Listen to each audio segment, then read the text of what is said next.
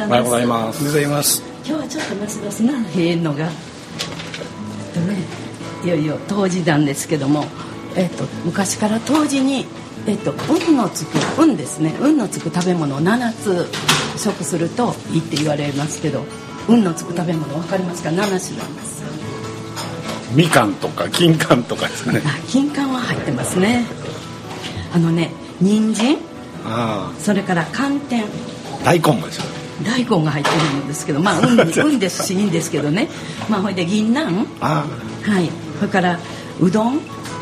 昔うんどんって言うたんですけどうどんとそれから南紀。かぼちゃなんですよね。それと金柑ですね。そのほいでレンコンも入ってますそういうのを食するとえっ、とうんどんこんって言うて運勢あの運気ですね。それからどんは貪欲にそれからこんは根気なんですけどそれにつながってまして何事も根気に根気よく打ち込んで一心に気を散らさず精進してるとやがて運が開けるって言われてるそうです。ねでもこれもね生活の中からいろいろ考えはって、まあ、季節のものを食して健康に過ごそういうことでしょうね。そして昔から京都では12月12日のお札っていうのがあるんですけど知っとるやつやろか。へえ初めて聞きましたね。そうですか？あのねちょっと笑い話みたいですけど12月12日は天下の大泥棒の石川五右衛門の命日だそうです。でこの日にね玄関やその裏入り口のところにね12月12日と書いたお札なんですけど、まあ、札とか札って言いますけど短冊やらに書いてそれを逆さまに貼る。はそうすると泥棒よけになったそうです。ね。でなんで逆さまに貼るのかというのがちょっと分からへんやつじゃないんですけどね。まあ今もこれをねされてるという人がいはったんです。なんかあきっちりしてはる人いはるんやなと思いました。でお札なんかはこれはもう民間から出たお札だそうです。でまあそういうようなことであの年末なんかもいろんなこと生活の中でこう気を配って人があの暮らしてきはったいうようなあの一つのお話をちょっと紹介させてもらいました。さて毎週月曜日のこの時間喫茶店のラジオカフェから「ハローラジオカフェおはようさんです」生放送でお送りいたしています。先週もお知らせいたしましたがこの番組は今月25日の放送をもって終わらせていただきます。始まったのが2007年11月でしたからちょうど10年目になるんです。ちょっと寂しいですね。進行役は京子とは2階の金子京子です。どうぞよろしくお頼申します。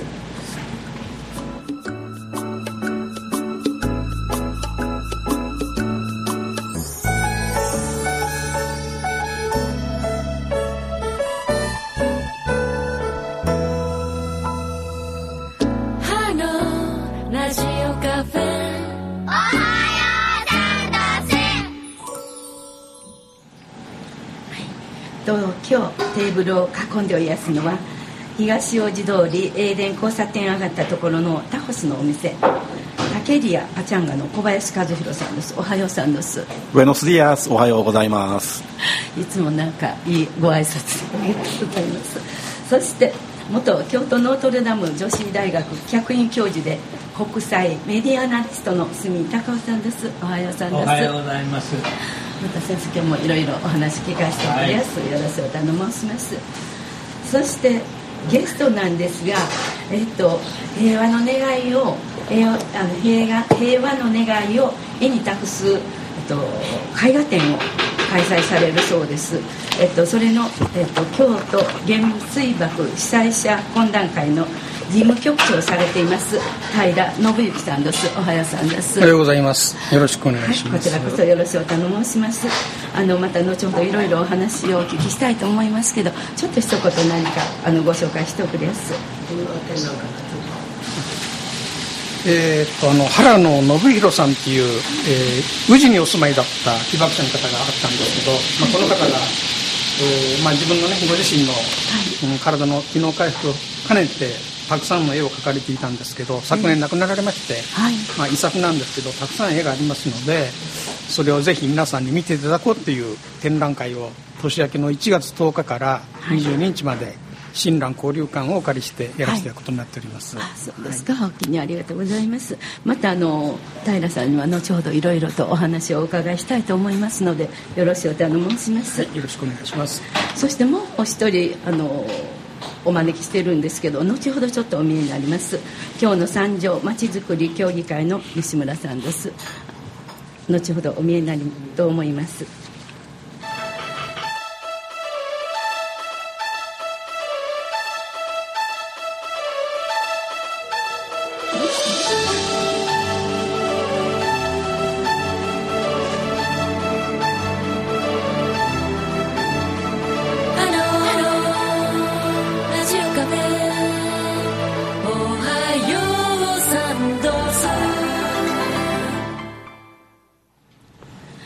は今入っています京都新聞ニュースです藤本香織さんよろしくお頼申します？はい、それではお伝えいたします。まずはじめに、ローソン八坂店閉店へというニュースをお伝えいたします。京都の街並みにマッチした和風の外観で知られる京都市東山区のローソン八坂神社前店が来年1月上旬で閉店することがこのほど分かりました。土地や建物の貸借条件をめぐる交渉で家主と折り合えなかったためです。訪日外国人の急増を受けた宿泊施設の建設ラッシュなどで周囲の地価が高騰しており一定の影響を受けたとみられます。続いて巫女研修会についてのニュースです。京都市上京区の北野天満宮でこのほど大晦日から正月にお守りの授与などをする巫女の研修会が開かれました。およそ130人の学生らが巫女の心構えを学びました。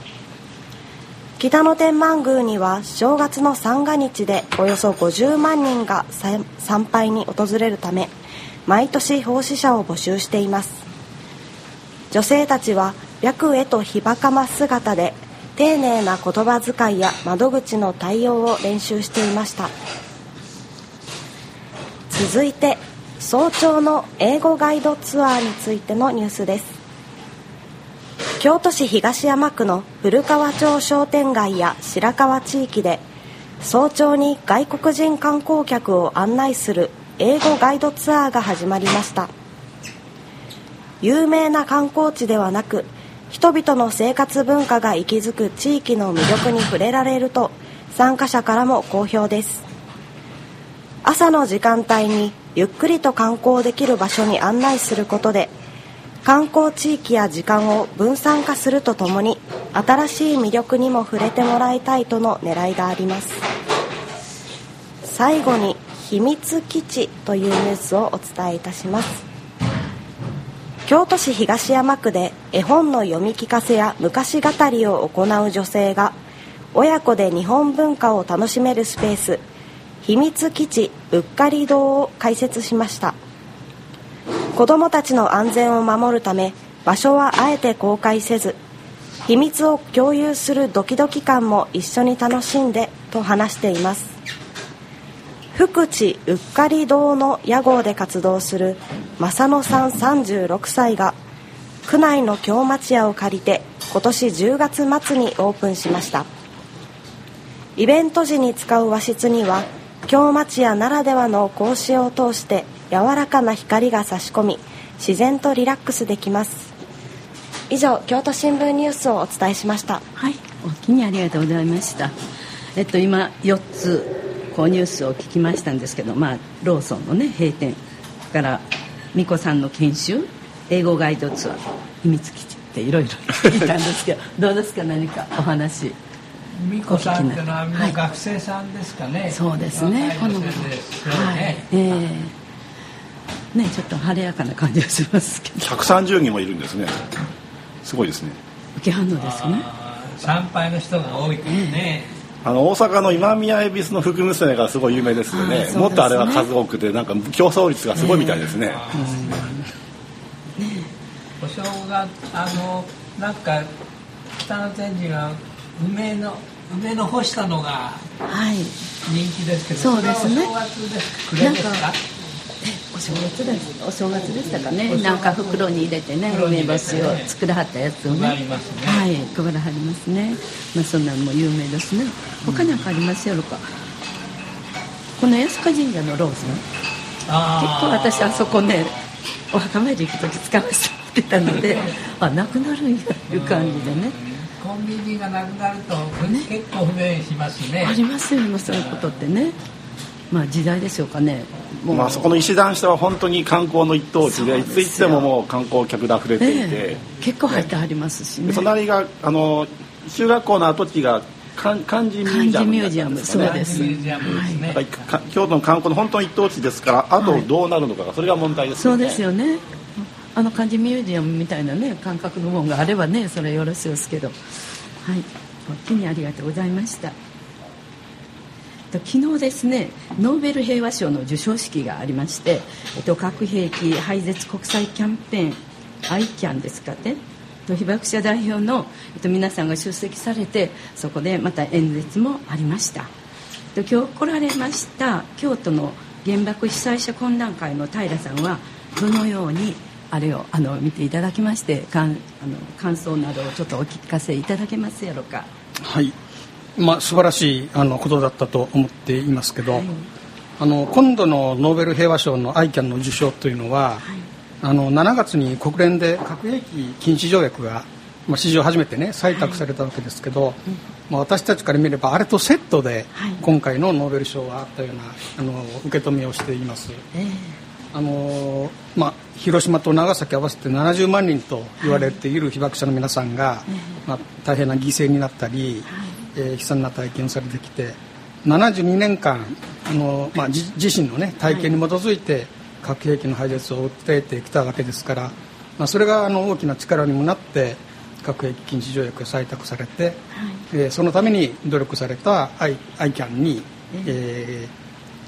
今度のノーベル平和賞が受賞されたということで被爆者の皆皆さんにとっても非常に感慨深いものがあったとい。うふうに思っていますし、まあ、これで終わりじゃありませんので、はいそうですうん、これを大きな機会にして本当に核兵器をなくしていく言えるようなあの世界的な運動にしていきたいく必要があるなと思っております。そうですね。あのあどうぞどうぞ。あいや。お話あったらどうぞ言うとこです。あの授賞式にアメリカとかフランスとかイギリスもそうかな。た大使が欠席したんですよね、ちょっとけしからんことですよね。露骨に？ええ。ええ。核保有国の大使が欠席したんです。本当失礼なことと言いますかね。日本はまあ出たんだと思いますけどね、でも日本にしても歯切れ悪いですよね。あのノーベル平和賞もらっても何もコメントも出さないし、え一番大変な国やったはずなんですけどね。えでひ被爆者の方は本当に日本人の方とかねね。先頭になって頑張ってられてますよね、はい。川崎さんとかねピースボートの、またね核の時計があの何分前2分前とか3分前になってますからね、あの危険性が高いですよえね、え。北朝鮮の問題もあるし。そうですね。なんとかあの皆さんに頑張っていただいて。そうなんですね。核を止めないとダメですね、すね。だいぶ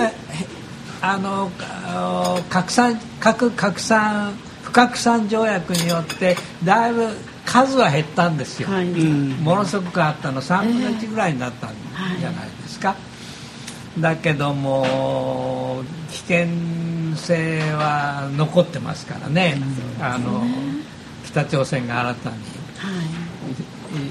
核の実験を開始しましたから、はい。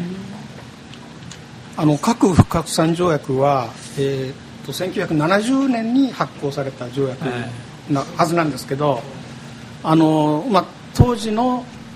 核保有国をはい。アメリカとか当時のソ連ですとかね、はい。えー中国イギリスフランス5カ国にはまあ認めようと、えその代わりもうあの確実にそれは削減していく廃絶をしていくプロセスを作るんだという前提で世界の国々が5カ国には認めたと。い。いう条約なんですよね、はい。まあ、確かにそれは当時6万発とかね7万発と言われていた核兵核弾頭が今1万5000発ですから、うん。減りはしてるんですけど、えじゃあいつまでにそれをなくすのかとかいう約束はなかなかあの作られてなくって、うん。あの実際にそういう約束も提案もされてないと。で核兵器を持ってない国々核はなくすべきだという国々が、はあのそれはもう約束と違うということで今度あの禁止条約を核兵器の、えー持っている国が賛成しなくても条約を作ろうということで今年の夏のですねね。条約採択に至ったわけですよね。あのー北朝鮮のミサイルっていうのはものすごく大きいでしょ、だけどあのアメリカとかソビエトはね今研究してるのは核兵器の近代化っていうのをはい。研究してましてね、あの小型化した核兵器なんだけれども、あのなんていうのかな自動操縦でかあの目的の場所に、えーあの飛んでくっていう、うー自動操縦まあドローンじゃないですけども、自動的に目標に、はい。えー行くとか、地中深くあの潜っていくとか、そういうね新しい核兵器をお考えてる。まあ古い核を改造古い核兵器を改造してですけどね、だからねなおのこと危険性が増してるというふうに一般には言われていますね。小林さんも大変ですよね。今の時代もう一回みんなもこう心新たにして海外にね認めてもらえたんやったらなおさらねあのいい方向に向くようにね持っていかないとねダメですよね。アメリカでもあの前のオバマ大統領とかね、それからキッシンジャーさんとか、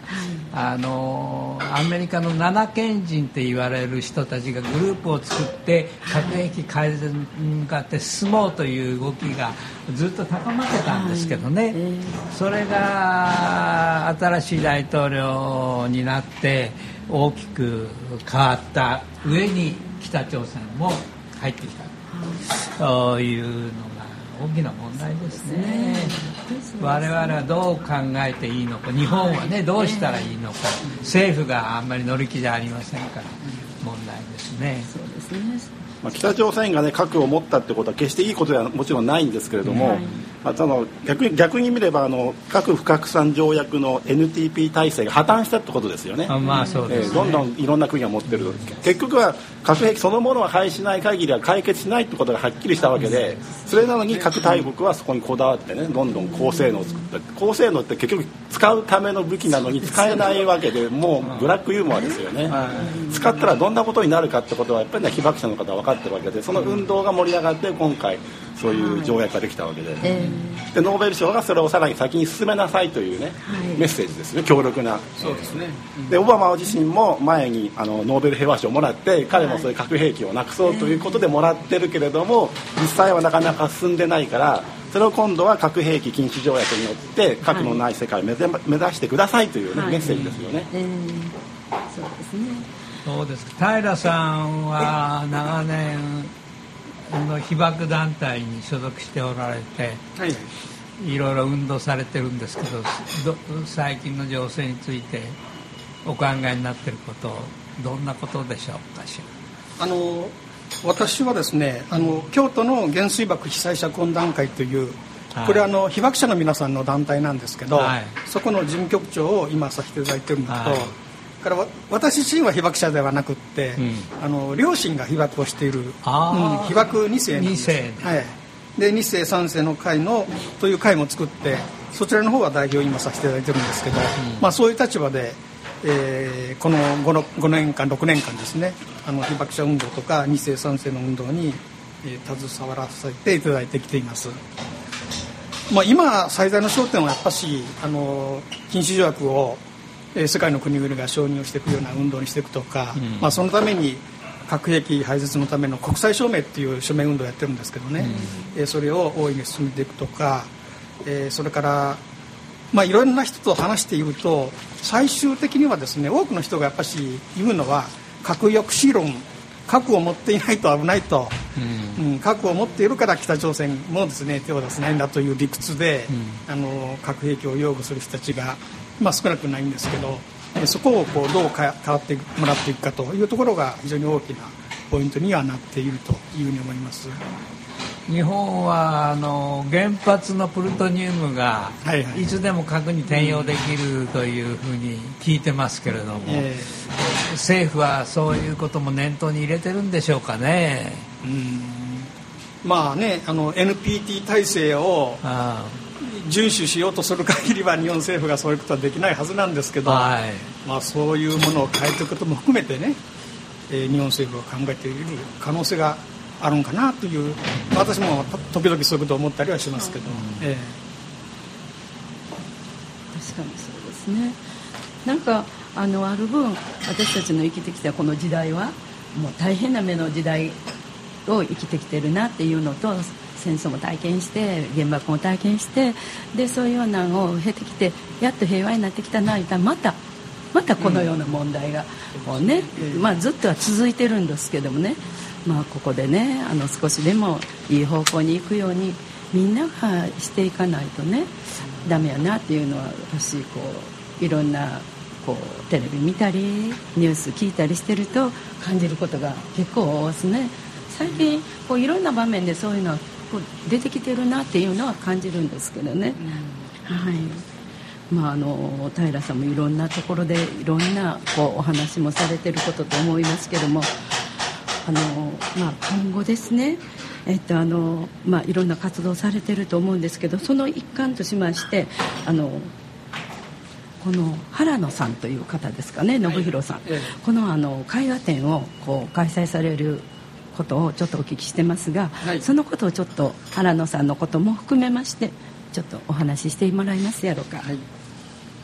あの原野信弘さんという方なんですけど、はい。あの長崎生まれで、はい。生後10ヶ月の時に、ええ。あの被爆をされた方なんですね、はい。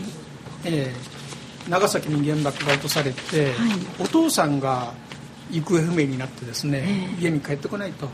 い。いうことで、えーお母さんにそう背負われて、あの原爆が落ちた後ですね、ええ。長崎市内をさまようっていいますかね、はい。あちこちを探し回られて、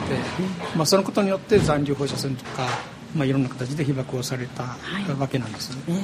え。でこの方は、まあ、結局お父さんはもう行方不明のまま、ええ。あのわからなくなくあの亡くなってしまったんですけど、はいお母さんがその女で一つで5人兄弟うんの皆さんをですね、はい。育てられたそういう、まあ、生い立ちをお持ちの方なんです。えはい。で戦後あの大阪とか京都で仕事をされていてなんですけど40歳を超えたぐらいからですね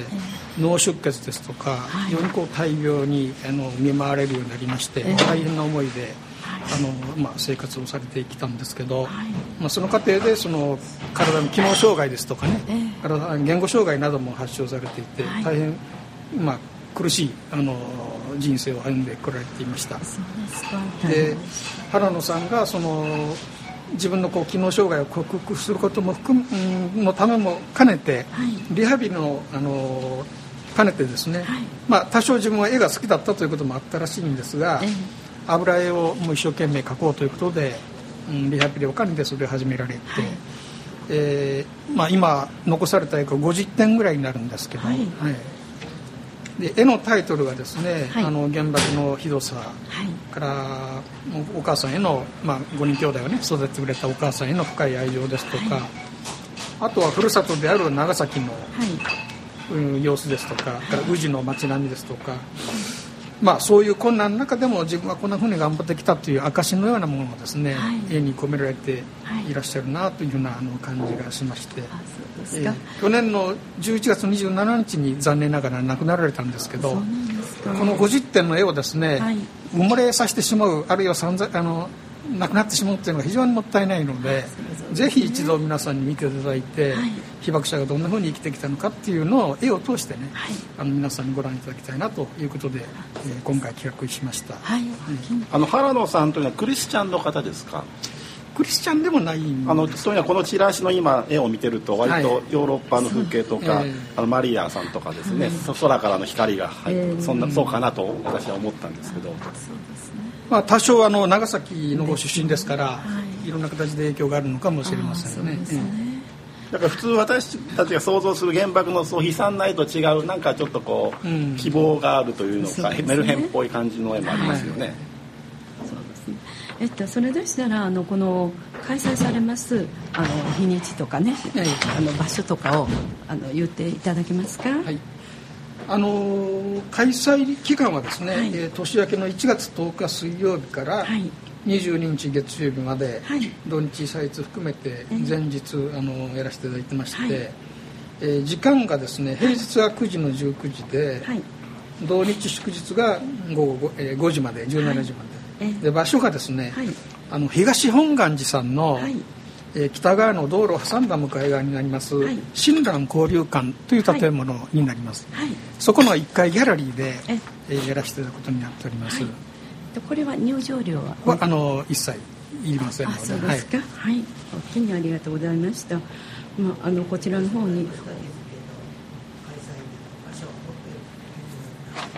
もう一度復唱させてもらいますね。えっと2018年1月10日水曜日から1月22日月曜日まで、えっと、開催時間ですけど平日は9時から19時まで。えっと、土日祝日は15時まで。あ17時までですね、で場所なんですけど信州大谷派の信州強化センター診断交流館、えっと、場所は、えっと、東本願寺北側の道路を挟みまして北側の方にあの道路に面して立っております。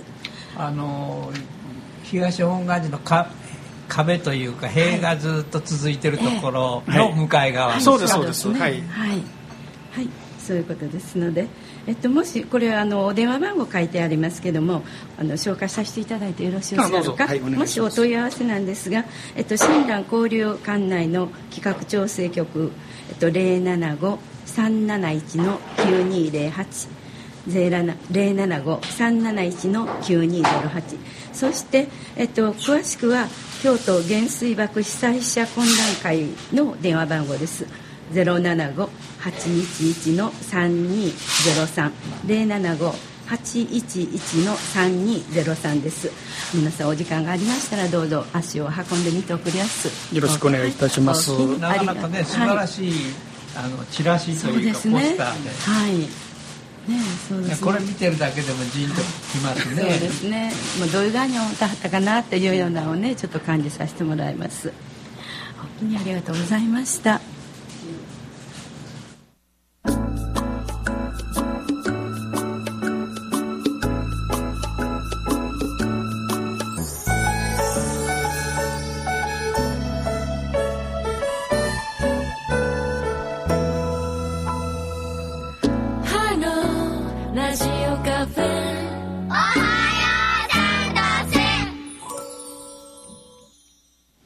ラジオカフェおはようさんです。カフェからの生放送でお送りしてます。この放送をお聞きの皆さんもご意見や話題などがありましたらメールかファックスでお寄せください。メールアドレスは info.radio.cafe.jp info.radio.cafe.jp です。ス番号は京都075-253-6901京都075-253-6901です。皆さんご意見をお寄せください。お待ちしてます。ではメディアコラムコーナーです。住高尾さんよろしくお頼申します。えーとですね、今日の話は NHK の受信料についてです、えー皆さんあの新聞とかテレビの報道でご存知だと思うんですけども、えー12月6日の日に最高裁判所がですね、はい。えー受信料契約放送法に受信料受信者はあの NHK と契約を結ばなきゃいけないって書いてあるんですけどね、えーそれは憲法に違反するんじゃないか、はい。えー契約の自由を認めなきゃいけなくて義務ではないんじゃないかという訴えを起こしてい。た人、えまああの受信料の支払いをめぐって NHK と揉めてたんですけども、訴えを起こした方の最終的な判決ということで出たんですけれども、あの放送法に書いてあるそういう条文はあ憲法には違反しないえーという判断を最高裁下した上にですね、それだけではなくて受信料の支払いについては国民の義務だと。はい。おいう判断も下したんですね、今まであの受信料契約っていうのは受信料を支払わなければいけないという法律に書いてあるわけじゃなしに、NHK と受信者が契約を結ぶと書いてあったもんですから、あのー NHK がの番組に不満のある人たちなどが、あの NHK が番組の内容を正さないと、まあ、報道番組が多いんですけどね、問題になってるのははい正さないと支払いはできないというふうに申し立てていたというのが、まあ、今回の事件なんですけれども、それをもう払うこと自体が義務だと。法律には払うこと自体は義務だと書いてないのにえー義務化したということで大きな話題になったということなんですね。えーあの受信料の契約っていうのは、まあ、長年問題になってきたんですけどそれは今申し上げたように契約というからには受信者の側にもお何かの権利がああってもしかるべきだ、まあ、その権利の中にはいろんなその番組に文句を申し立てる権利とかね、はい。払わない権利とかそれから NHK の会長にえー選ぶ時に一票を投じる権利とかっていうふうなことを考えてた人もいるようですけれども、そういうことは一切なかったんですけれども、えーまあ経営方針に異論があったりすることもありますね、はい。それから制作費の使い方に異論があったりすることがあって、えー長年うん問題になってたで今でもねはい。払わない人の数が払ってる人のまあ大体8割の方が80%の方が払ってるんですけれども、20%に世帯数でいうと6000万世帯っていうんですけどね、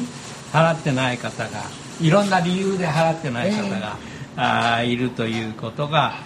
えー分かってるんですね。で申し立てた男性は番組が偏ってる公正ではない、えーというので2011年に契約を拒否した、はい。えーそれで NHK があその男性を提訴した。ということから始まって関西からはじ簡易裁判所から始まり地方裁判所から始まって、えー高裁に行って最高裁まで来たっていう最初の例なんですけどね、皆さんあの注目してたんです、どうして注目するかっていうとあの放送とかテレビの環境っていうのは随分変わってきてるじゃないですか、はい。昔はあの地上波放送だけでね、まあ NHK とか、あ日本テレビ大阪でいうと毎日放送読売テレビ朝日放送とかっていう、はい。地上波放送だけだったんですけども、今はあの衛星放送も始まりあのチャンネルの数がものすごく増えてるでしょ、はい。多チャンネル化っていうんですけどね、え。チャンネルの数が何百とある。その上にインターネットであのなんかテレビの番組と同じようなものを流す人たちがいるじゃないですか。だから私は NHK は見ませんと。他の見てますっていうのもね、理由がないことはないんですね。でだから全然見てないのに払うのはおかしいというはい。ふうな意見を持ってる方もいるという問題もあるんですがあの今回の最高裁の判断はそういう放送テレビ放送やラジオ放送の変化というものには全く触れないであの今の受信料はまあ合憲化したということがあるんです。えあの受信料の問題については長年あのいろいろな揉め事があったんですけどい割と最近って言いますか2005年に、えー2004年だ、2004年に NHK の「紅白歌合戦」の関係者が制作費を横領したっていう事件があってね、でそれからあの当時の会長の海老沢勝二さんっていうのが、あのの経営方針に対する不満というか不備というかね、そういうのも重なってね受信料の拒否がうわーって広がったことがあるんです、で一時その前後に一時ね、えー支払う人が6割まで落ちたんですね、60%だから40%の人が払わない、はい。えーいうような状態が続いたんですけれどもえー結局のところ2005年に責任を取って海老沢会長が辞任した。はい。それで NHK はその辞任後ですねあの、まあ、番組もちゃんとやりますけれども、えー払ってくださいというのでね、えー2006年になって裁判始めたんですよ、でそれが現在も延々と続いてるっていう、最初の最高裁判断があー12月6日だったということなんですけどね、あの面白い面白いと言ったら変なんですがあの NHK ここのとこずっと問題あったでしょ？あのもみーさんっていう人が会長になって、政府のが右っていうのを左とは言えないとかね、はい。はい。慰安婦は世界中どこでもあるんだとか、なんか言ってえ揉めましてね、はい。えーでもみーさんが辞めないと受信料は払わないとかいう人も出てきたりして、あのー揉めてたんですけど、まあもみーさんが辞めました、ええー新しい会長になった。まあ最高裁としてはいいタイミングでこういう判決を出すことができた、えーいうふうな感じで NHK もお喜んでるんですけれども、問題がねもう一つありましてね最高裁の判決の中でなぜ受信料をみんなが見てても見てなくてもその受信機を買えばね買い求めてうちにテレビがあればはい。払わなきゃいけないか、えーいうふうに言ってるかというとその理由について最高裁はですね、えー憲法が保障する表現の自由のもとで国民の知る権利を NHK が保障してるんだ。はい。だから払いなさい。えというのが一つ。それから特定の団体とか国家機関からあー支配や影響を受けることがないように受信料制度があ考えられたので、えーやっぱり国民はあのそういう負担に負担の義務があるというふうな2つの理由をつけてるんですね。でところがですね 問題はあのじゃあ NHK は国民の知る権利を守っているのか国家機関から影響支配や影響を受けてないかどうかっていうとね、そんなことはないよっていう人の数が非常に多いんですよ。でっていうのは特にまあ2012年以降の安倍第二政権で、えー政府がマスコミ NHK やマスコミを支配しようっていうんでまあ端的に言うと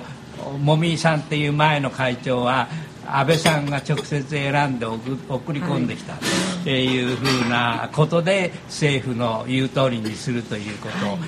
あ発言したというようなこともありますね。それからあの皆さんに親しまれてきたあのクローズアップ現代の国谷キャスターというのが 割と強制的にえー2016年ですから昨年ですか？昨年辞めさせられたっていう事件もあったじゃない、はいそうですね。それでニュースの中でねはい。いつも言われてることなんですけど安倍さんの意向を代弁するようなは、えー説明や解説をする報道記者がいるじゃないかというような批判もありましてね、国民の知る権利をちゃんと守ってる政府の介入や支配の影響を受けてないということはちょっと言いにくいという状態がありまして、はい。最高裁のこの発言っていうのは皮肉なのかな、あるいは NHK に対して注文をつけてるのかな、まあ、両方の見解があるんですけどね、はい。えーそういうふうに思われている。でそこのところへ持ってきましてね。さっきあの最近あの国連の人権うん委員会というところがですね、日本の放送は独立してない、はい。えー政府から独立してない。だからあ放送法の改正を検討すべきだ、えーいうことでね批判の見解を発表したっていうことがこれはごく最近ですね。11月の17日に、えーそういう決定をしたということが報じられましたから、はい。あのー海外からもそう見られているっていう。NHK がどうもせ政府寄りじゃないかって見,、見られているということで言うとね、はい。最高裁が言ってる政府の独立をお保障する政府からの独立を保障するために受信料があるんだっていうのはちょっとおかしいんじゃないか、あやっぱりノーという人がいてもしょうがないんじゃないかというふうなにも言われてるんですけどしかし NHK は今回のお決定がありましたから、あのもうどんどん視聴者を裁判にあのふ払わない人を、まあ、6000万世帯と言われてるんですけど次々に裁判に持ち込んで、えー強制的に払わせるというふうな態度に出る可能性もあるわけですね。だから問題は NHK のお番組特にまあニュース番組が問題になっているのとそれからこの頃は民放と同じような娯楽番組が増えてるんじゃないかという批判もありますから、NHK が姿勢を正す襟を正すというふうなことが必要なんじゃないかというふうに私は思っているということを申し上げたいと思うんです、まあ、この場でもぜひ皆さん、えー NHK についてどんなふうにお考えなのか受信料の支払いについて、えーどんなふうにお考えなのかちょっと聞かせていただければと思うんですけどね。結構いいお金を、を払って、えー大きなお金があー NHK の受信料として NHK に入ってきてますから。NHK は民放なんかと比べて2倍3倍4倍の制作費を使うことができるような状態にあって、でしかもねここのところ経営状態が良くて、えー黒字黒字黒字で黒字が溜まってるんですね、あの衛星放送料金を取ると、どんどん増えるというふうな仕組み仕組みになっていて、増えてますから、あのー経営は安泰なんですね。えーそうですよね。で、えー皆さんのなんか NHK に対するご意見をこの場でも伺わせていただいて、はい。意見があればどんどん NHK に言うということから始めていかないとダメかなと思うんですけど、どんなもんでしょうね。ね。先生その前にあの他の国ではあのその公共放送と受信料というか財政ですね。はい。どういうことになってるんですか？例えばイギリスの BBC であるとか、はい。韓国の KBS であるとかね、はい。公共放送国営か公共それも分かりませねんけど、私は。一つの大きな問題はあのそういう国では受信料を取ってます。で BB 特にイギリスの BBC はあのなんていうのかな罰則がありますから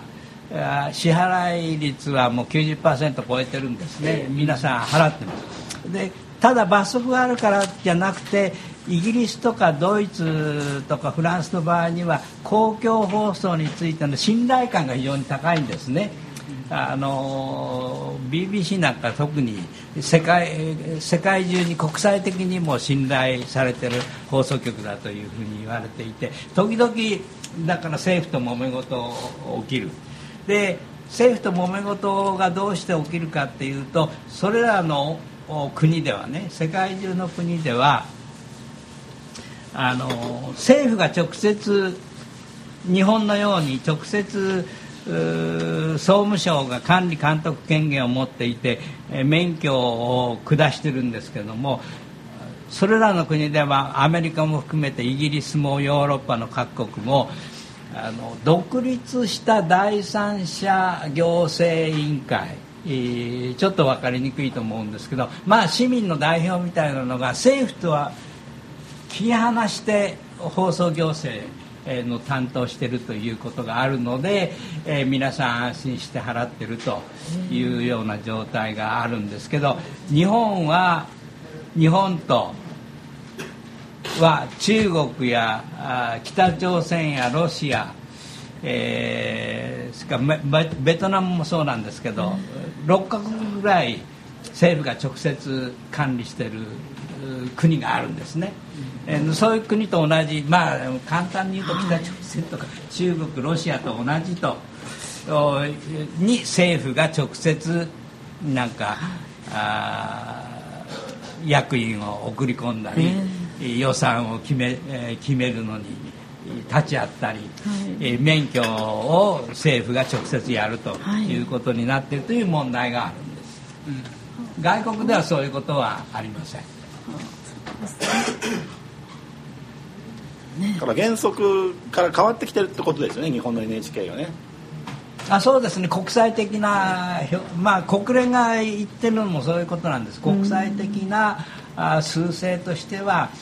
あの政府が直接う NHK や放送局の免許をするということはありませんよと、日本もそういうふうに、えー法律を変えたらどうですか、あ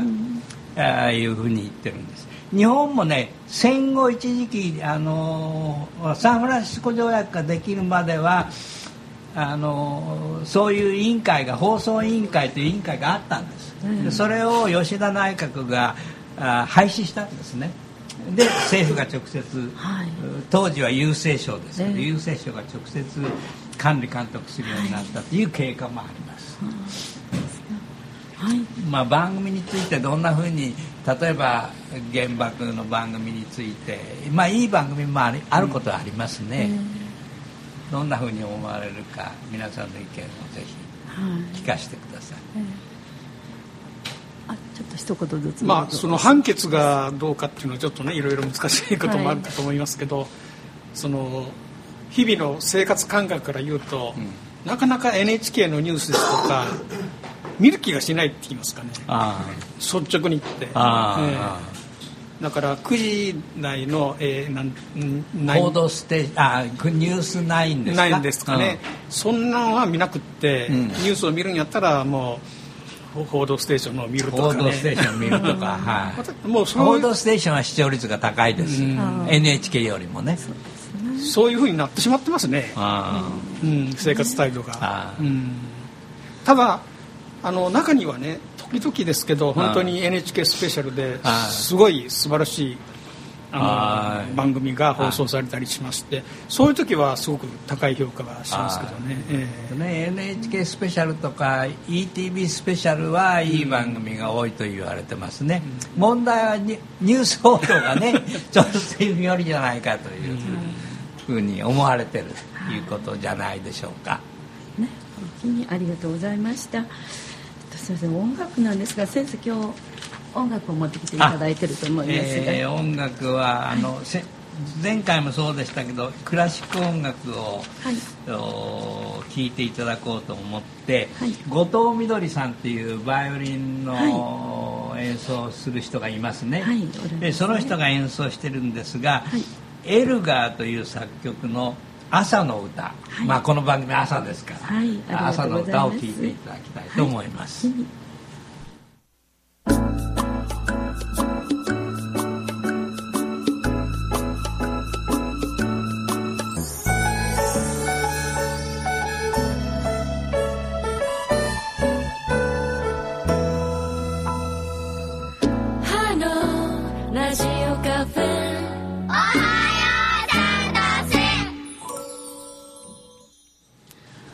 ラジオカフェおはようさんです。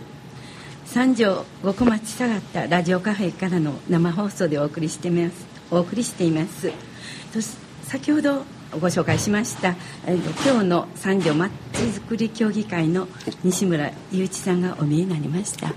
おはようさんおはようございま。です。おはようございます。いつもお世話になります。こちらこそ。ありがとうございます。えっとあの今日はどのようなお話を聞かせてもらいます？あの私あの今日の三条まちづくり協議会と申しまして、えっと三条通りの、えー寺町から新町までの、えー、7つの町内、えーここがちょうど三条通り界隈景観整備地区というのに指定されてまして、はい。えーそこのまああの環境を守るですとか、はい。えーこれからのことを考えていくあるいはいろんなイベントをするそういう、えー今日の三条まちづくり協議会というところの、えーえー事務局長をさせていただいております、はい。で今日はあの、えー毎月あの定例会の後の、えー月曜日にここへ来てちょっと三条のお話させていただくということで、えー寄せていただきました、はいお気に。えーありがとうございます。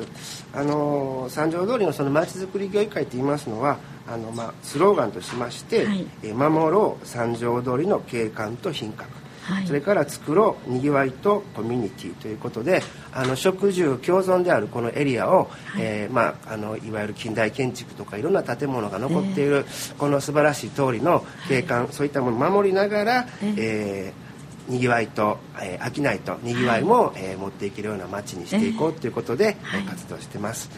でえっと毎月あの第一水曜日に、えー定例会を河合塾さんの方の教室をお借りして、えー開催しておるんですけれども、まあ、今後の予定としまして、えー一つあの2月4日の日なんですが、はい。えー毎年この節分の餅つき大会というのを開催しております、で今年は、えー2月4日の日曜日、えー11時から、えーまあ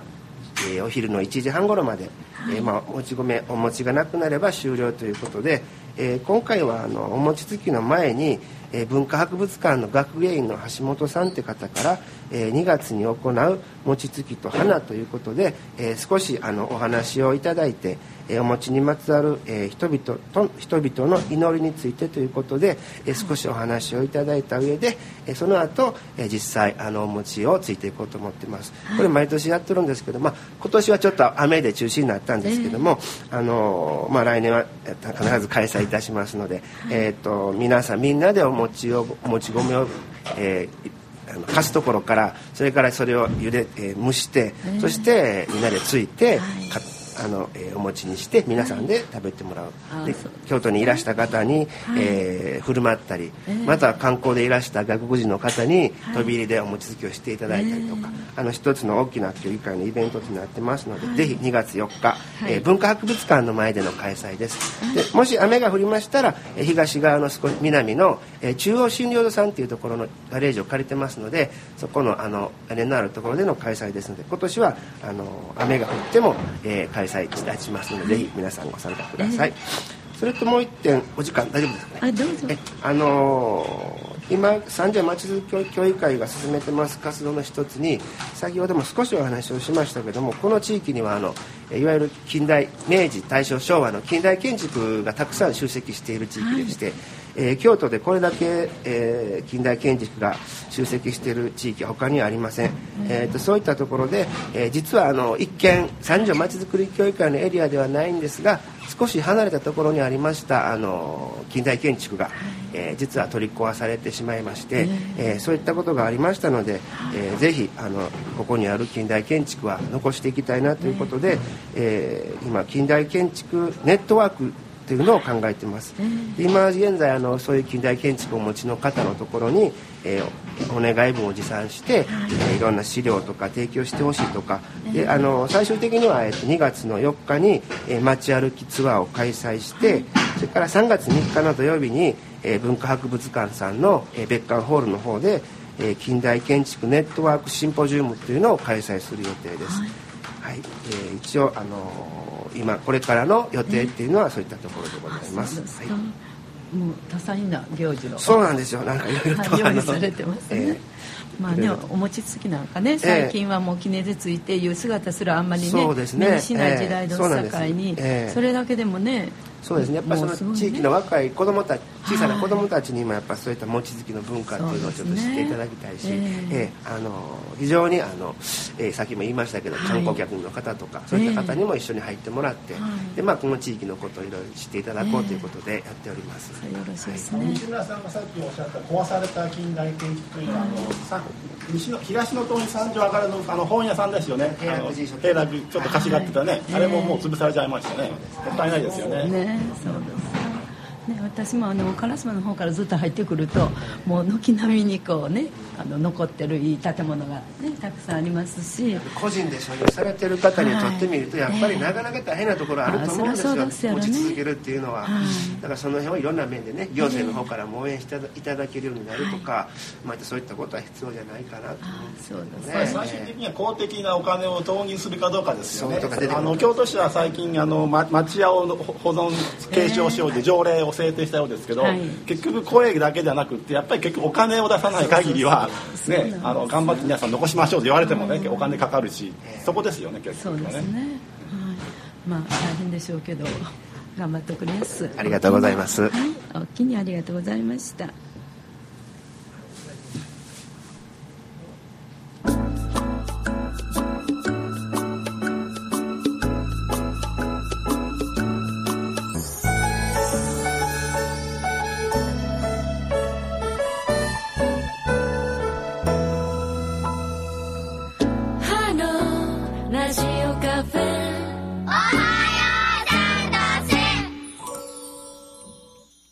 の時刻は11時27分過ぎになっています。では次ですが100万遍コラムニスト小林和弘さんよろしくお頼申します。はいあのさっきの住井先生のねあの NHK の問題もっとお話ししたかったこともあるんですけど、はいやっぱりメディアというかね大事ですよね。今本当にインターネットも含めていろんな情報あるんですけど、本当に信頼ができて必要な情報は何かとか、えー一番肝心なものがないしやっぱりそれを個人で選択するのは難しいんですよね、そういう意味でやっぱり公共信頼できる公共放送がしっかりそういう報道をしてくれればいいんですけど実際の NHK はそうなってないということです。よね。ですね。だから NHK を変えていかないといけないことですかね。えー話を変えますけど、あのーえ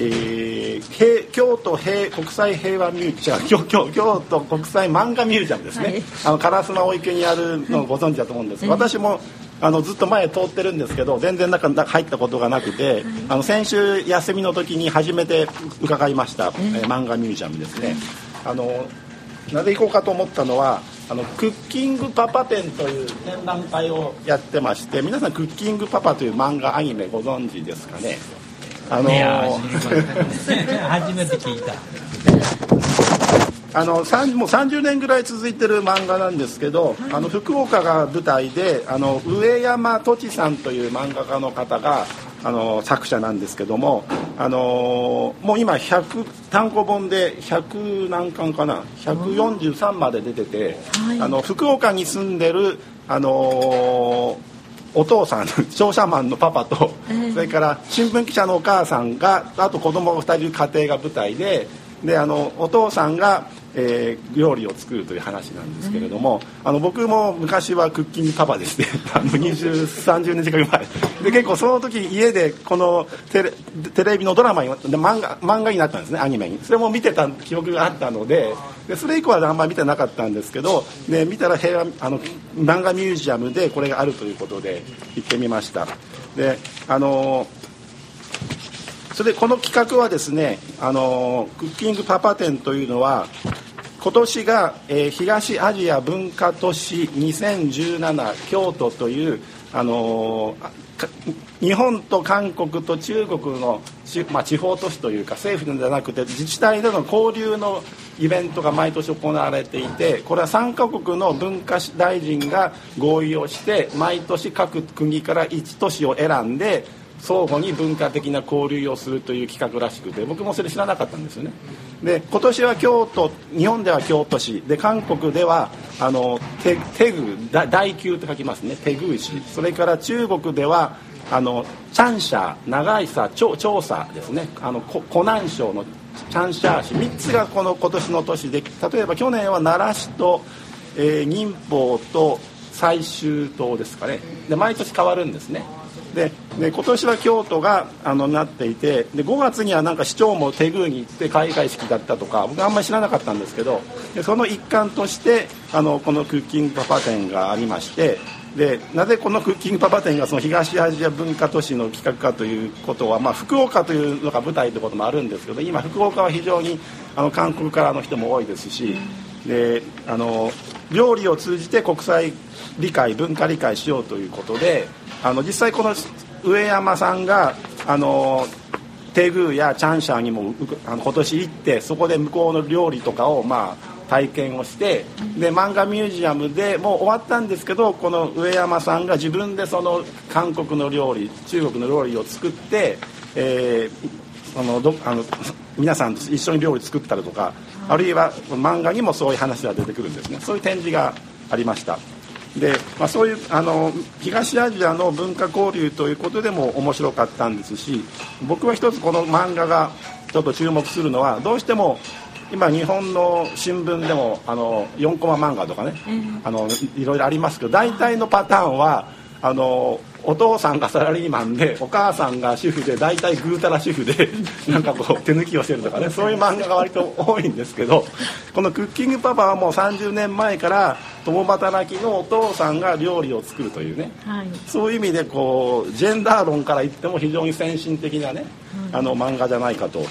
思いました。でこのクッキングパパ展の原あの展示ですけども、まあ、この上山さんの、えーアニメの原画がたくさん展示してありますしでそれからあのテグーシとチャンシャーシに行った時のあの具体的な料理の写真であるとかあるいはそれをモチーフにした漫画の原画展もありましてでいろんな形で楽しめるあの展覧会でした。で、まあ、漫画ミュージアム自身はあの非常非常にねあの漫画の壁と言われてる、ね、本棚がずらっとあって一日中なんかこう、はい。漫画を読みふけれるというで寝っ転がって読めるというそういうスペースもあるんですけども、あのこういう特別展をやっていますのでまだ行かれてない方すぐそこですのでねぜひ見ていただきたいなと思って紹介しました、えー、と期日がですね、あの1月の14日までで終わるんですね、あのもう1ヶ月ぐらいありますけれどもここは水曜日が、えー閉館日ですかね。であのそういう普通の漫画も見れますし常設展もありますしこういうクッキングパパ展というあの特別展がありますので非常に面白かったです、えーということで今日このクッキングパパ展をお勧めするということであ合わせてその東アジア文化えー都市というねが今年あったということを私も知らなかったんで もっとこれでもいろいろ宣伝してやったらいいんですけどなんか二条城でもなんか展アートの展示してましたけどそれもこの一環なんですよね。はい。なんか特にやっぱり今あの先ほどの北朝鮮のミサイル問題とか、まあ、中国との関係でもね東アジア非常にギシャギクシャクしてるんですけども、そういうのを超えてやっぱりあの自治体というか都市というか市民は交流する、そういう意味では非常に大事なね、あの企画なのでもっとこういう国と違う文化とかでね市民とか都市が交流していくということで、ちょっともう今年でこの京都は終わるんですけど。ちょっと遅まきながらそういう紹介させていただきました。はい、いやありがとうございました、ね、知らないところで国際交流ってこういう形のもあるわけですね、はい、30年前から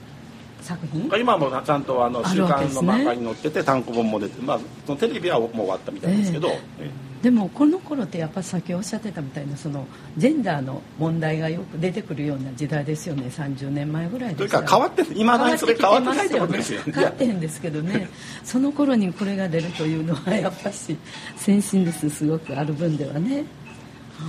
僕手早くやっぱりねこの忙しいサラリーマンですから手早く美味しい料理をバババッと作って、ええ。という形なんですよね、はい。でお弁当も自分で作って持っていくと、ええ。周りの人はこれ奥さんが作ったのっていうふうにね誤解されるんですよね。は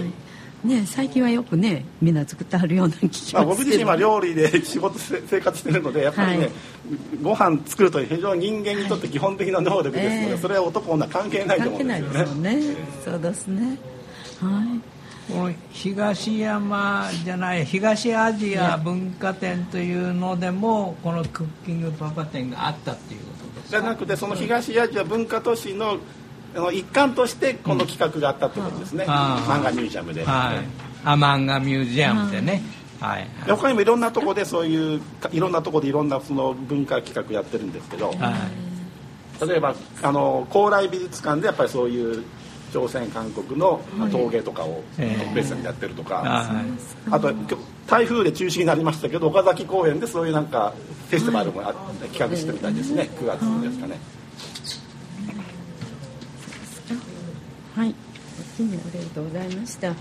えっと、それでしたら、えっと、音楽入りますけども、どうですか？はい。あ、そうなんですか？はい、それでしたらね、ちょっとあの、残りのお時間ですけども、先ほど。あの住先生からお話ありました。NHK の受信料の件でまたお話をそれぞれ皆さんからお聞きしたいと思いますのであのどうぞ。どうぞ小林さん。うちはテレビがね前あったんですけどあのデジタルに移行してから映らなくなりましてまあもともとテレビ見ない生活なんですけどね、で店でもテレビないんですがあのラジオはたまに聞いてますね。やっぱりニュースは、あの定期的に NHK のニュースは聞いてますけど、まあテレビは基本的に私見ない生活してるんで受信料も払ってないですね。ラジオは無料ですよね。NHK も。あの受信料ラジオだけだったら払わなくてもいいわけですか。いいわけです、はい。テレビの受像機を持った人は払わなきゃいけないっていう。決まりになってるんですまあ今忙しいし見る時間もないんですがまあね暇になったらやっぱり NHK の衛星放送とかもねいい番組もありますし語学のね講座もたくさんありますからそういうの見たいという気はありますよね、まあ、それで思えばまあ払ってもまあ高くはないかなという気はしますよね。ずっと家にいて見てるんであれば。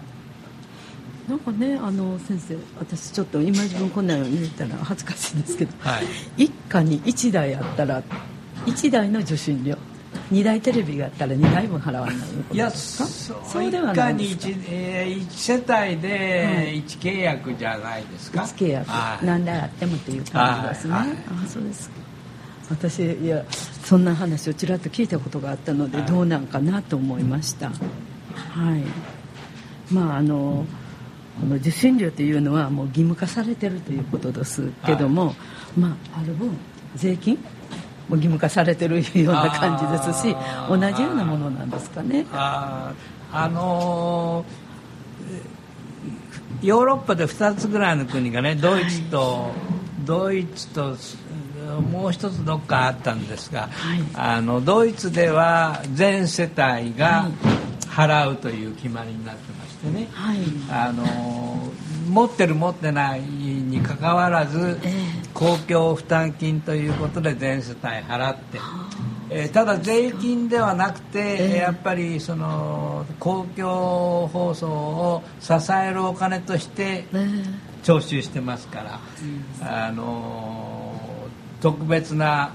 あの会見になって。ええ。特別会見になって政府の手に渡るわけじゃないんですね。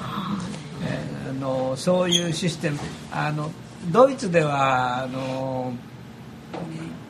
あれがインターネットというかケーブルというかが発達してますから、あんまりあの空から降ってくる電波を受信するっていうことではなくて、えーいろんな方法で皆さん聞いておられるんで、えあの受像機を持ってるからというふうなことでは成り立たないということになりましてね、え。あのドイツではそういう方法になった。んです、ただ先ほどもちょっと申し上げたけどドイツの公共放送はあの非常に評価が高いんですよ、イギリスと同じようにね、評価が非常に高くてあのまともにきちっとしたあの番組とか報道とか、それから番組もあの多民族のための番組もあるんですけどね、えーの公共放送は役割を果たしてるからということがあってあのそういう方法でこあの国民の各世帯から徴収するということになんかいああまり抵抗はないんです。ででまあ、非常に細かく決めてあって、あの学生の場合はいくらだとかね、はい。障害者の場合には割引になるとか、それから企業からもか企業とかホテルとかみんなテレビ持ってるじゃないですか、企業からも企業の人数に応じて徴収するとかはい。いうふうなことになっていて割ときめ細かくドイツでは決めてるということですね。でそういう国もああるっていう、まあだから全全国民全企業がテレビえーあのおなんていうのかな共通負担をして、えー集める、それを公共テレビだけじゃなくて、あのなんか市民ラジオなんかもおにもそのお金を配分するんですけどね。だからまあ確かに今 NHK がけしからんから払わないよという考え方もあるけども長期的にやっぱり今ドイツみたいにまあ理想としてはその確か市民というか国民の知る権利とかそういういろんな、ちゃんとした放送局が必要なわけだから、そのためにあの敵対的というよりも自分たちの放送局に作り変えていくみたいな、まあ、この、ねラジオカフェもそうなんですけどそう,、いう立場でお金も渡すし意見も渡すし、そういういい放送を作ってくれるというそう。いう放送局を作るという方向性が大事なんですかね。そうですね。そうかもしれませんね。ね国民の意見をこう受け入れてもらってただ実態は日本ののやっぱり今放送はだいぶかけ離れてますよねそうはいいう。そそれはね、はい、ここではなかなかね難しい問題が多いですね。西村さんどうでした？えっと、私とこはあの、まあ、今で珍しいあの3世代で生活してるんですけども、えーわ私と家内と私の両親と、もう80を超えてます。あと子供、えー、3人いますけども、やっぱりどうしてもうちの父親なんかはテレビつけると NHK をつけますね。やっぱりそういう世代の方なんかなって。て、また逆にうちの子供なんか女の子なんかはあの、えっと、いわゆる朝のド朝ドラをね、はい。えずっと続けてやっぱり朝用意しながら見てたりとか、やっぱりそれなりに面白い番組も作っあるんでね、であの僕もスポーツ番組見たりそのスペシャルでいい番組とかもありますし、だからさっき住先生おっしゃったように黒字になってるんやったら、はい。ちょっと受信料をね、ええ安くするとか、そういうことは考えてもいいんじゃないかなと思います。もう難しい話は分かりませんけどもあのそんだけ黒字黒字できてるんやったらね。うん。ちょっとね。なと思います。あそれは徴収に地道を上げてね 頑張ってることですよ 金とか。職員増やして個別訪問して。払い払い払いって今のご意見よろしいおすね 確かにねその方がよろしいおすまあいろんなご意見があると思いますけども公共っていうのを頭にねおかんなんていうこともあの私たちも考えない部分はあると思うんですけどね。